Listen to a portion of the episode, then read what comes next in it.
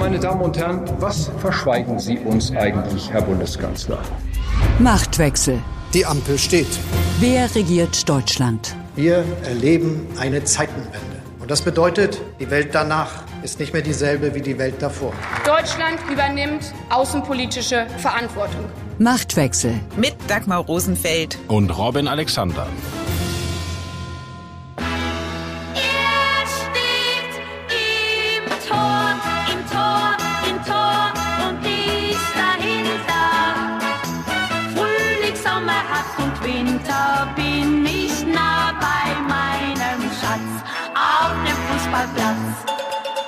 Im Tor steht Manuel Neuer. Umgefallen ist allerdings der DFB. Neuer trug am Mittwoch beim ersten Spiel der deutschen Mannschaft nicht die Armbinde mit der Botschaft One Love, sondern an seinem Oberarm prangte ein FIFA-kompatibles No Discrimination. Die Debatte um eine Armbinde zeigt, aus welchem Stoff diese WM gemacht ist. Dem Versuch, mit politisch korrekter Haltung zu überspielen, dass die nationalen und internationalen Fußballfunktionäre die Weltmeisterschaft an ein politisch unkorrektes Land vergeben haben. Ein buntes Stück Stoff als Konterpunkt zu der menschenrechtlich alles andere als weißen Weste Katars. Der Fußballplatz ist eben doch kein politik-steriles Feld. Zumal Politiker sich den Platz am Spielfeldrand und auch schon mal den Platz in der Mannschaftskabine für ihr Image gerne zunutze machen. Über die Bedeutung des Fußballs in der Geschichte der Bundesrepublik, über politische Spielchen und unvergessene Spiele geht es in dieser Folge von Machtwechsel. Es ist eine besondere Folge, weil Robin und ich unseren Leidenschaften nachgehen bzw. nachgeben dürfen. Robin dem Fußball und ich dem Schlager. Denn eine ganze Weile war die deutsche Nationalmannschaft so etwas wie ein Fischerchor im Trainingsanzug. Von 1974 bis 1994 brachten sie zu jeder WM ein Lied heraus. Und so wird es dieses Mal beim Machtwechsel so sein wie im Lied von Wenke Mürre. Robin steht im Tor und ich spiele die Musik dahinter. Dass das jetzt von der FIFA so untersagt wird, finde ich nicht in Ordnung. Ähm, finde ich sehr befremdlich und ähm, finde es auch alles andere als gut, dass es jetzt wieder einmal auf den Rücken der Sportler ausgetragen wird. Das hat Bundesinnenministerin Nancy Faeser den Kollegen vom Heute-Journal zwei Tage vor dem ersten Spiel der deutschen Mannschaft in Katar zur Bindendebatte gesagt. Am Mittwoch saß Faeser dann auf der Stadiontribüne in Katar und trug an ihrem linken Oberarm die Binde mit dem bunten Herz und der Aufschrift One Love. Robin, was macht es mit dir? Ich bin so ein bisschen entsetzt, dass die Politik nicht merkt, wie sehr das den Leuten mittlerweile auf die Ketten geht. Also ich habe das bei diesem Spiel heute gemerkt. Ich folge auch auf Twitter so ein paar Leuten aus der Schalker Fanszene und eigentlich sind das ganz politisch korrekte Jungs, aber die sind so genervt davon mittlerweile. Und ich meine, da setzt sie sich mit dieser Binde und die Binde ist ja schon ein Witz, die Binde ist ja schon eine Alibi-Kiste, damit man nicht die Regenbogenbinde tragen muss. Und dann sitzt sie da neben Herrn Infantino, also dem, dem Gesicht der ganzen Chose. Und da ist so viel durcheinander gegangen. Symbolpolitik ist was für Leute, die keine Macht haben. Die Frau hat Macht. Die ist Teil der Bundesregierung. Und wenn sie diese Veranstaltung nicht gut findet, dann soll sie halt nicht hinfahren. Und wenn wir das so schrecklich finden, warum haben wir dann 200 Millionen Euro über unseren öffentlich-rechtlichen Rundfunk an den Laden überwiesen, damit wir das senden dürfen? Und das ist alles, das passt von vorne bis hinten nicht. Und ich glaube, die Leute, die Fußball gucken wollen, rationalisieren das vielleicht nicht in den Details, aber das Gefühl, hier geht irgendwas komplett schräg. Das ist, glaube ich, allgemein.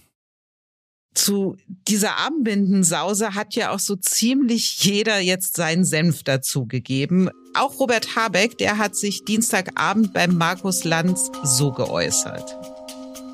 Also die One Love Binde würden Sie empfehlen zu tragen, ja? Ja, ich bin ja, wie nochmal, ich bin ein Politiker, der versucht, seinen ja, ja. Job vernünftig zu machen, aber was würde passieren, wenn es jetzt passiert? Ja. Man würde es doch gerne wissen und äh, ich würde es vielleicht darauf ankommen lassen. Nun ist es Robert Habeck gewesen, der sich bei seinem Besuch im März in Katar, als es um Gaslieferungen an Deutschland ging, vor Handelsminister Scheich Mohammed bin Hamad Al Thani, den Namen wollte ich schon immer einmal sagen, verbeugte. Kritiker werfen Habeck jetzt Doppelmoral vor. Die Frage aber doch ist, Robin, gelten für Politik und Fußball eigentlich die gleichen Regeln? Also sind ein Minister, der die verfehlte Energiepolitik von Vorgängerregierungen ausbaden und letztlich die Energieversorgung Deutschlands sichern sichern muss und eine Nationalmannschaft, der im schlimmsten Fall eine gelbe Karte drohen würde, sind die überhaupt vergleichbar? Naja, die Frage stellen heißt sie beantworten. Das sind zwei völlig unterschiedliche Dinge. Also ich meine schon, der Habeck-Katar-Trip war doch kommunikativ ein Desaster, weil wir haben darüber geredet, durfte er sich vor dem Minister des Emirs da verbeugen. Das Eigentliche ist doch, dass er da hingefahren ist, ohne Gas zurückzubringen. Er hat gar keinen Vertrag gemacht. Darüber müsste man politisch reden und nicht, ob sein Bückling zu tief oder überhaupt falsch war. Und diesen Sport politisch so aufzuladen. Also heute nach dem verlorenen Spiel gegen Japan twittert der Ehemann von Annalena Baerbock, der ja Lobbyist ist, null Binde, null Haltung, null Punkte. Und da kann man doch nur sagen, null Ahnung. Das war ein Fußballspiel. Und die Idee, dass man das zweite Tor kriegt, weil der Dortmunder Innenverteidiger den Japaner laufen lässt, das hat doch nix, aber auch gar nichts mit der Binde zu tun. Man muss sich ja nicht dafür interessieren. Es ist völlig okay, sich nicht für Fußball zu interessieren, aber wenn man es macht, dann soll man sich doch auch wirklich für das interessieren, was da, was da geschieht. Egal wie himmlisch auf dem Feld gespielt wird, was Deutschland heute nicht getan hat, aber es gibt sehr viele Momente im Fußball, in Weltmeisterschaften Fußball, die sind direkt von Heaven, aber trotzdem den irdischen Realitäten entkommt der Fußball ja nicht. Und die WM in Katar ist ja nicht die erste Weltmeisterschaft, die in einem autoritären, Menschenrechte verachtenden Land stattgefunden hat oder jetzt stattfindet. Ich erinnere jetzt mal, wir gehen jetzt ein bisschen zurück. 1978, da war Argentinien der Gastgeber. Und Argentinien war damals eine Militärdiktatur. Und die politische Wirklichkeit in Argentinien, die stand dann doch in ganz krassen Kontrast zur deutschen Fußballromantik.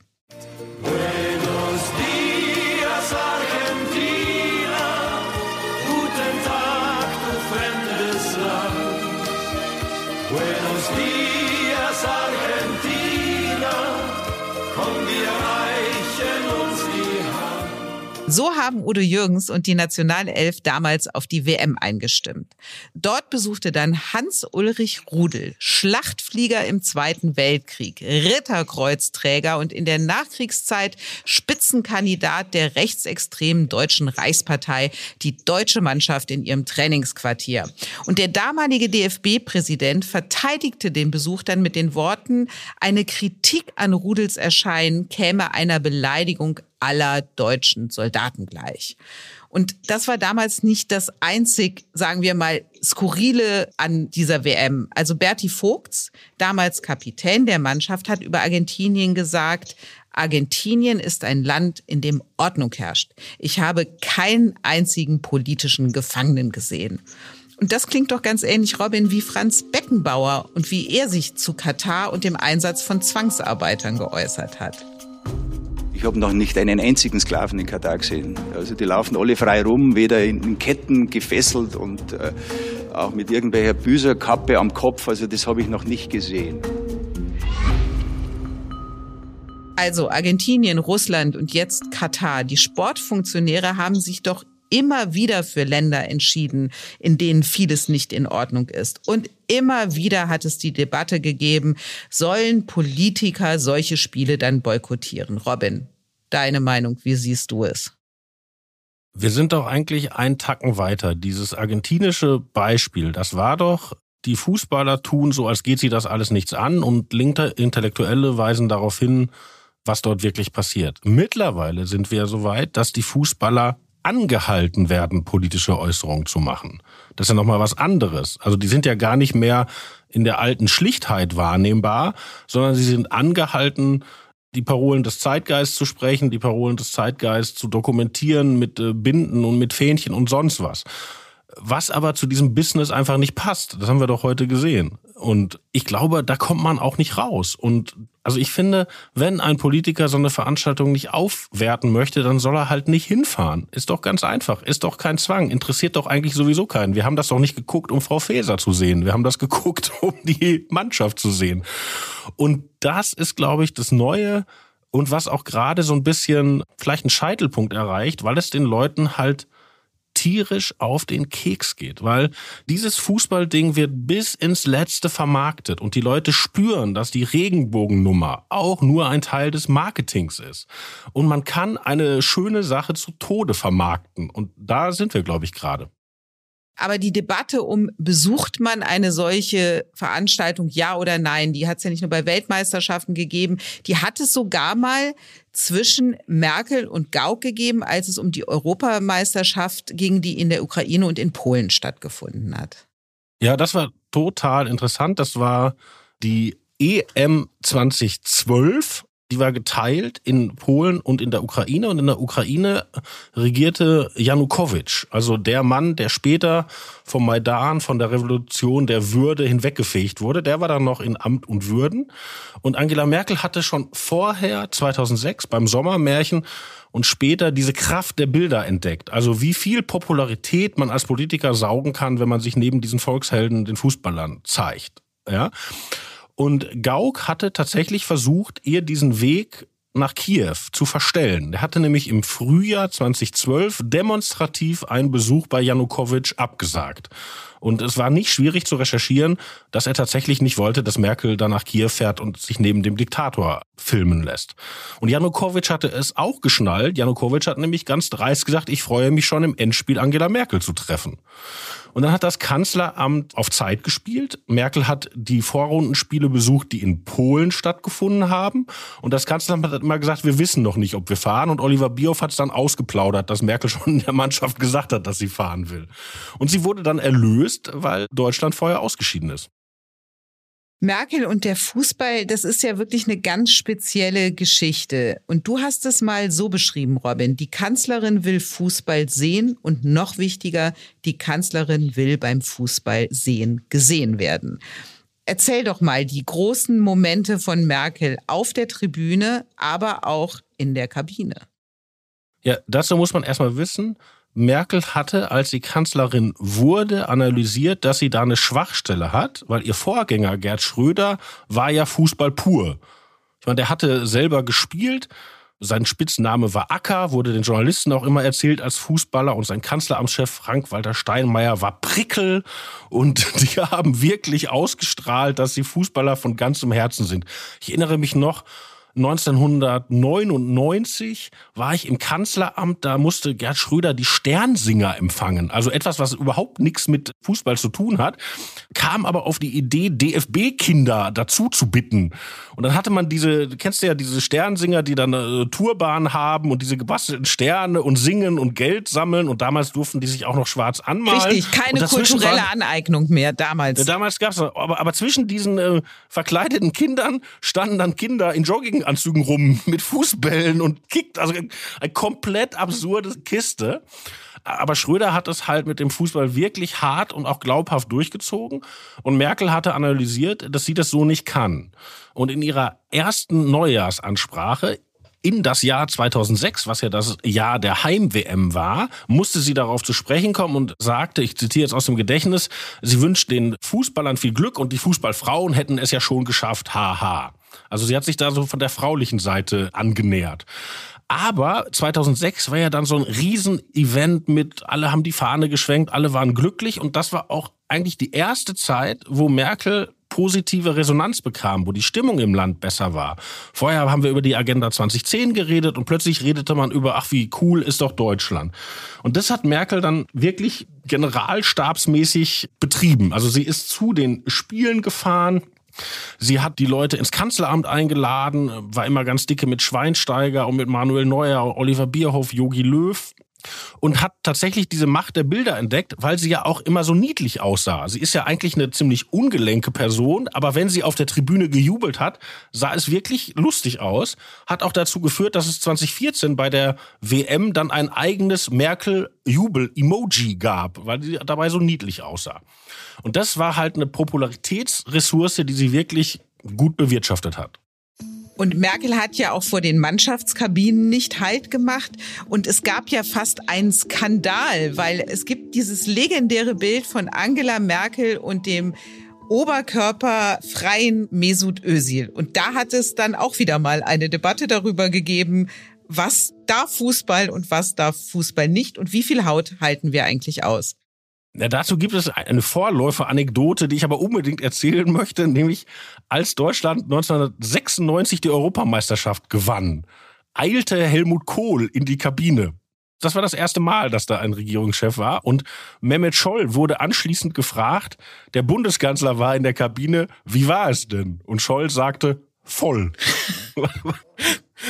Und äh, wie gesagt, dann Merkel hat das auch getan und geriet dann eine Zeit lang in Konkurrenz zu Christian Wulff, weil Christian Wulff war Bundespräsident und hatte auch gemerkt, dass es wahnsinnig populär macht, sich mit siegreichen Fußballern abbilden zu lassen. Und das war so ein bisschen so ein Hase- und Igel-Spiel. Also wer ist zuerst in der Kabine? Also legendär auch Weltmeisterschaft in Südafrika 2010. Merkel und Wulff wirklich, wirklich ein, ein Rennen, wer das schafft.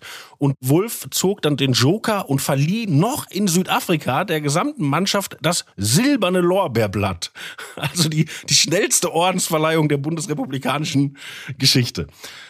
Und das Ganze eskalierte aber in, nicht bei einer WM, sondern in Deutschland, nämlich im Berliner Olympiastadion. Da spielte Deutschland gegen die Türkei, gewann 3 zu 0, Oktober 2010 schon. Und Merkel war in der Kabine, Wulff war auch in der Kabine, hatte auch seine Tochter Annalena mitgebracht. Aber Merkel hatte das beste Foto, nämlich mit halbbekleideten deutschen Nationalspieler und der ihr gegenüberstand war Mesut Özil. Und daraufhin brach erstmal eine Debatte aus, ob man einen muslimischen Mann so darstellen darf. Und dann tatsächlich hat sich der damalige DFB-Präsident Theo Zwanziger beschwert. Er meinte, die Kabine ist eigentlich ein Ort, der sozusagen ein Rückzugsraum für die Mannschaft ist und da dürfen Politiker nicht reinplatzen. Wobei nicht ganz klar wurde, ob er sich wirklich in der Sache sauer war oder ob er nur sauer war, weil Merkel ihn nicht vorher gefragt hat. Merkel und der Fußball, da sind viele Geschichten drin. Olaf Scholz, wiederum unser jetziger Kanzler, kann mit Fußball nicht allzu viel anfangen, auch wenn er sich als Motto seiner Krisenpolitik ja eine Fußballhymne gegeben hat, You'll never walk alone. Und die Frage jetzt, wie Scholz sich bei dieser WM verhält, ob er zum Finale nach Katar reisen würde, dazu hat Regierungssprecher Steffen Hebestreit Folgendes gesagt. In diesem Fall ähm, würde ich es nicht ausschließen, dass es dazu kommt. Ähm, ich würde es aber auch nicht ähm, jetzt schon klar sagen, dass es dazu kommt. Das wird man sich dann genau angucken. Ähm, ich glaube, der Finaltag ist der 18. Dezember. Das ist ja noch eine Weile hin. Und bis dahin sind es, glaube ich, sieben oder acht Spiele, die die Fußballnationalelf ähm, erfolgreich absolvieren muss. Insofern können wir uns hier regelmäßig noch über diese Frage unterhalten. Also wenn die Deutschen so weiterspielen wie jetzt gegen Japan, dann müssen wir uns über diese Frage gar nicht mehr unterhalten. Dann ist Scholz raus aus der Nummer. Aber grundsätzlich, Robin, ein fußballerverser Kanzler, kann das gut gehen? Scholz hat wirklich kein Interesse an Fußball und dass er das so offen zugibt, finde ich grundsympathisch. Es hat vielleicht auch damit zu tun, als er Hamburger Bürgermeister war, war er in der Verlegenheit, dass es in Hamburg zwei Vereine gibt.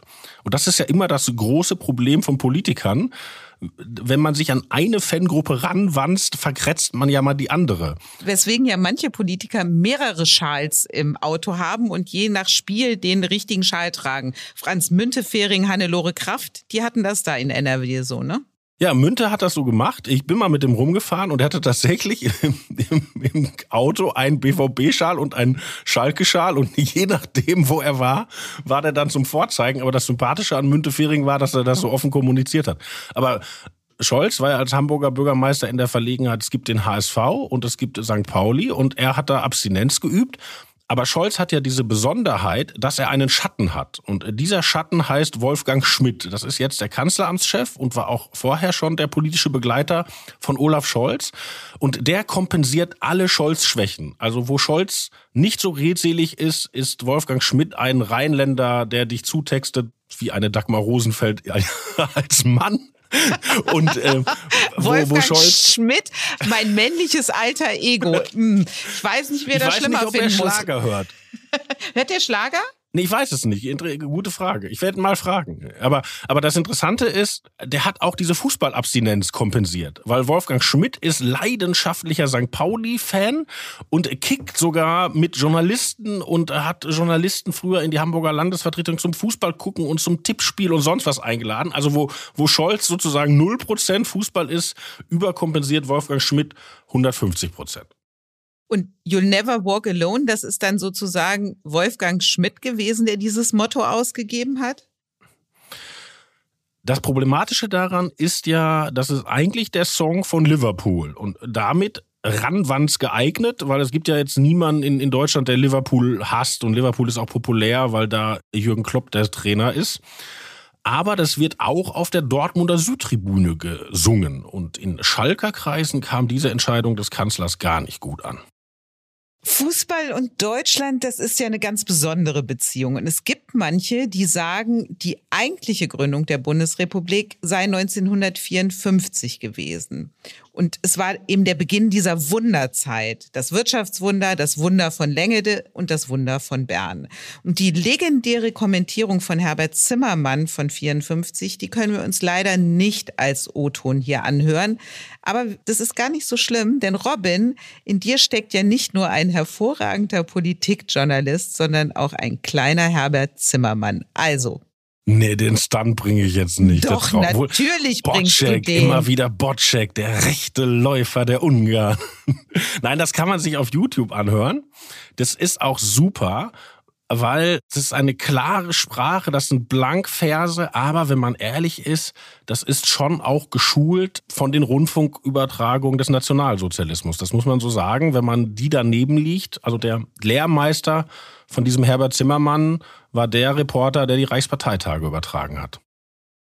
Zu dem schönen Moment von 54 das war der Moment, wo Deutschland wieder Selbstbewusstsein bekommen hat und sich über Dinge freuen konnte und so ein Stückchen Glück auch in dieses Land zurückgekehrt ist. Und all das bewirkt so ein runder Ball, auf den elf Leute eintreten. Also diese 54er-Geschichte hat auch wahnsinnig mit der Politik zu tun, weil das ist so ein bisschen was der Historiker Eric Hobsbawm The Invention of Tradition nennt. Weil 54 war jahrelang vergessen. Also das, man wusste schon, dass das stattgefunden hat, aber das war gar nicht so ein Identitätsding. Und das wurde dann wiederentdeckt erst von konservativen Intellektuellen. Joachim C. Fest schrieb darüber, der brachte das mit der Staatsgründung in Umlauf, galt aber in linksliberalen, politisch korrekten Kreisen als verpönt und das wurde in der Kanzlerschaft von Gerd Schröder gezielt geändert, nämlich im Anlauf auf die 2006 WM, mit der man ja viel vorhatte. Da entstand dieser Film Das Wunder von Bern von Sönke Wortmann. Und erstmal, dass den Sönke Wortmann machte, war schon ein Statement, weil Sönke Wortmann ist Mitglied der Grünen. Und dann, als das Feuilleton noch überlegte, darf man denn jetzt deutsche Geschichte feiern, gab es eine Privatvorführung im Kanzleramt mit dem fertigen Film für Gerd Schröder. Und Gerd Schröder sagte anschließend, bei diesem Film sind echte Kanzlertränen geflossen. Und damit war das sozusagen rot-grün abgestempelt und man durfte äh, sich in diesem Feel-Good-Movie, der übrigens wirklich super ist, also den kann ich nur empfehlen, durfte man sich ergehen. Und das bis dahin noch kritische Feuilleton hat, hat das auch umarmt, wobei als ein paar Jahre später dann der Film Der Untergang mit Bruno Ganz erschien, gab es eine Rezension von Dietrich Dietrichsen und der beschreibt diesen Film Der Untergang und der endet ja, wie diese Sekretärin aus dem Führerbunker mit so einem kleinen Jungen mit dem Fahrrad wegfährt. Und die Rezension von Dietrich Dietrichsen endet, jetzt sind es nur noch neun Jahre bis zum Wunder von Bern. Also das ist, aber man muss Schröder loben, das war ein Akt der Geschichtspolitik, der richtig war, weil 54 war eine schöne Sache, Fußball ist eine schöne Sache und wenn Deutschland gewinnt, ist auch schön. Werbung. Moin. Hier ist Henning Fein vom Phrasenmäher, dem Podcast zu Hause der Fußballstars. Ja, sag ist doch kein Thema, aber dann erklär's mir und mach mich nicht zum Idioten. Wenn du Lust hast, die Spieler, Trainer, Manager und natürlich Legenden mal richtig kennenzulernen, dann hör den Phrasenmäher. O sole mio, stai accanto di me. Hier erfährst du, wie die Stars wirklich ticken, was sie beschäftigt und welche Anekdoten aus ihrer Karriere sie niemals vergessen. Haben sie mich auch gefragt. Ja, man, hast du schon mal was von Belastungssteuerung gehört? Ich sag, bevor du anfängst zu steuern, musst du erstmal belasten. Abonnier den Phrasenmäher am besten direkt bei Spotify, bei Apple Podcasts oder deiner Podcast-App, damit du keine Folge verpasst und erfahr Geschichten, die sonst hinter den verschlossenen Türen der Bundesliga bleiben. Werbung Ende.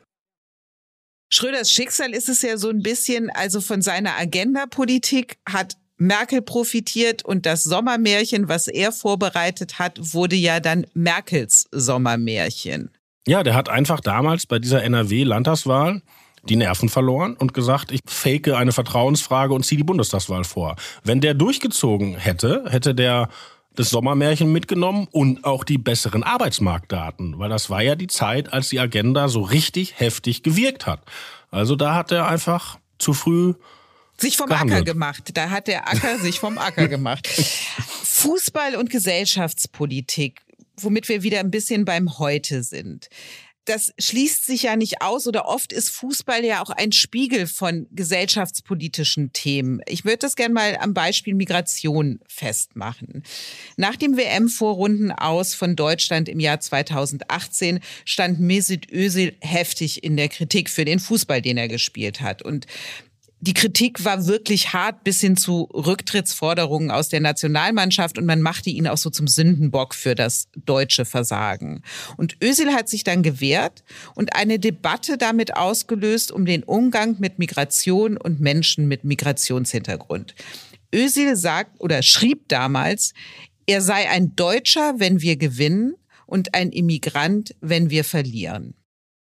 Ja, ich habe ihm das nie so ganz abgekauft. Ich glaube, das lag auch daran, äh, Mesut Özil war ja ein Spieler, der in seinen guten Momenten geniale Pässe gespielt hat und in seinen schlechten Momenten sah es aber nicht sehr kämpferisch aus. Das kann man ihm gar nicht vorwerfen. Das war halt sein Stil. Und ich glaube von Journalisten auch, die Fußball eher als Spektakel beschreiben, war er dann der Sündenbock, glaube ich, wegen seiner Spielweise. Also einem Gerd Asamoah Asamoah war jemand, der sehr über den Kampf kam und der, glaube ich, so eine Ösel-Kritik nicht bekommen hat. Aber man muss auch sagen, nicht nur Ösel hat diese Debatten begonnen, sondern sie wurden auch auf seinem Rücken geführt, weil es gab ja diese Debatte, muss der die Hymne mitsingen?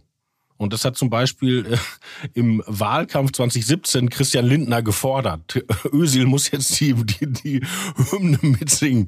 So und aber das ist auch wieder Fußball und Politik. Äh, man, man soll es einfach sein lassen, oder? Also das es, es, führt, es führt immer nur zu Blödsinn, egal in welche Richtung man es dreht. Wie jede Identitätspolitik. Ich habe ja vorhin schon angekündigt, dass diese Folge für mich ein Fest ist, weil ich so viele wunderbare Schlagerlieder spielen kann unter dem Deckmantel des Fußballs. Und lass uns mal 1990 zur WM nach Italien gehen. Und das Lied ist schon eine kleine Sensation, wie ich finde.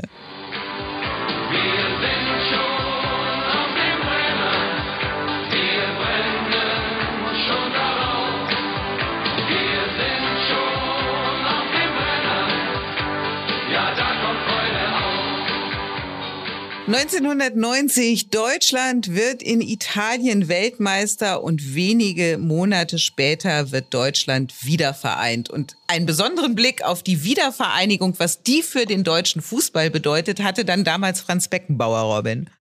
Ja, Franz Beckenbauer sagte die legendären Sätze, jetzt kommen noch die ostdeutschen Spieler dazu. Ich glaube, dass die deutsche Mannschaft auf Jahre hinaus nicht zu besiegen sein wird. Es tut mir leid für den Rest der Welt.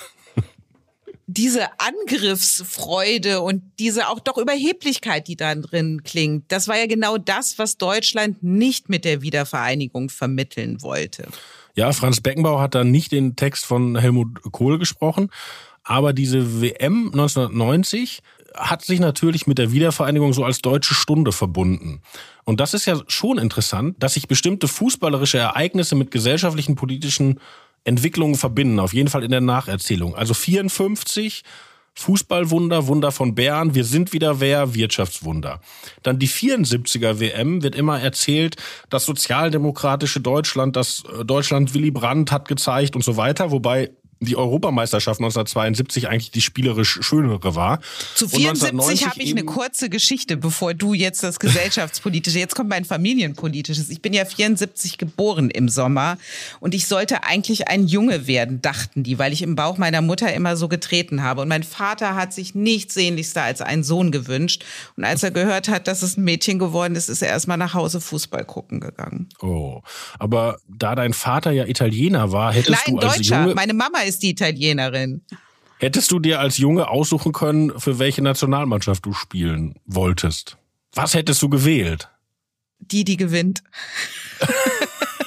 Manchmal ist es doch ganz schlicht, lieber Robin. Aber wir waren jetzt bei Gesellschaftspolitik. Ja, und 1990 eben Wiedervereinigung und Fußballweltmeisterschaft, so das große deutsche Jahr. Und dann kommen wir auf 2012, wo es auch einen deutsch-italienischen Moment gab. Ich frage dich jetzt nicht, wem du die Daumen gedrückt hast. Den Gewinnern? Also 2012 die Europameisterschaft, über die wir schon sprachen, in der Ukraine und in Polen, das Halbfinale in Warschau, Deutschland gegen Italien und Merkel kann nicht hinfahren, weil sie zu einem zeitgleich tagenden EU-Rat nach Brüssel muss. Und das war ja die Zeit der Euro-Krise, wo da tatsächlich immer ausgeschossen wird, wie kann Griechenland und dann auch irgendwann Italien gerettet werden und rückt Deutschland genug Geld raus. Und ein legendärer Abend, weil während die Staats- und Regierungschef in diesem Justus Lipzig Building ganz oben tagen, lagern unten 3000 Journalisten die ganze Nacht, gucken dieses Spiel und alle, wirklich alle hassen Deutschland. Und dann verliert Deutschland dieses Spiel. Das waren die zwei Tore von diesem legendären Balotelli. Und dieses riesige Gebäude, wirklich alle jubeln gegen die Deutschen. Da hat man richtig gemerkt, wie populär wir in der Eurokrise gewesen sind. Merkel bekam das alles nicht mit, war ja oben in dieser Sitzung und kam um kurz vor fünf nachts aus dieser Sitzung und machte einen Fehler, den sie nie zuvor gemacht hat. Sie wollte nämlich ein kurzes Statement geben, um das Narrativ zu gewinnen, was in dieser Sitzung wirklich beschlossen wurde. Und sie kommt aus diesem Gebäude und sieht eine Kamera, wo vor ein Journalist mit einem orangefarbenen Mikrofon steht, denkt, das ist das ZDF, geht hin, es ist aber Al Jazeera. Und sie sagt ihren Text in das Al Jazeera-Mikrofon und geht ins Hotel. Und so bleibt diese Nacht ohne Merkel-Statement. Und kurz danach kommt Mario Monti raus, also der italienische Ministerpräsident, und sagt tatsächlich, der Weg zu Eurobonds ist frei. Die Troika kommt nicht nach Italien. Und das alles vor diesem Hintergrund des 2 zu 1. Die Deutschen sind raus und für eine halbe Nacht sieht es aus, als hätte Mario Monti auch noch Angela Merkel besiegt, was alles gar nicht stimmte. Er hatte nur das Narrativ gewonnen, aber egal. Aber das war wirklich eine Nacht, wo Fußball und Politik in Europa echt mal ein paar Stunden eins waren. Zum Ende dieser Folge von Machtwechsel ein kleiner Hinweis in eigener Sache. Bei Welt gibt es im Moment unsere Abos zum Aktionspreis. Wenn Sie Interesse haben, mehr erfahren Sie auf welt.de slash bf. Und jetzt hat Robin nur das vorletzte Wort, denn das allerletzte Wort, das hat der König Fußball. Auf Wiederhören.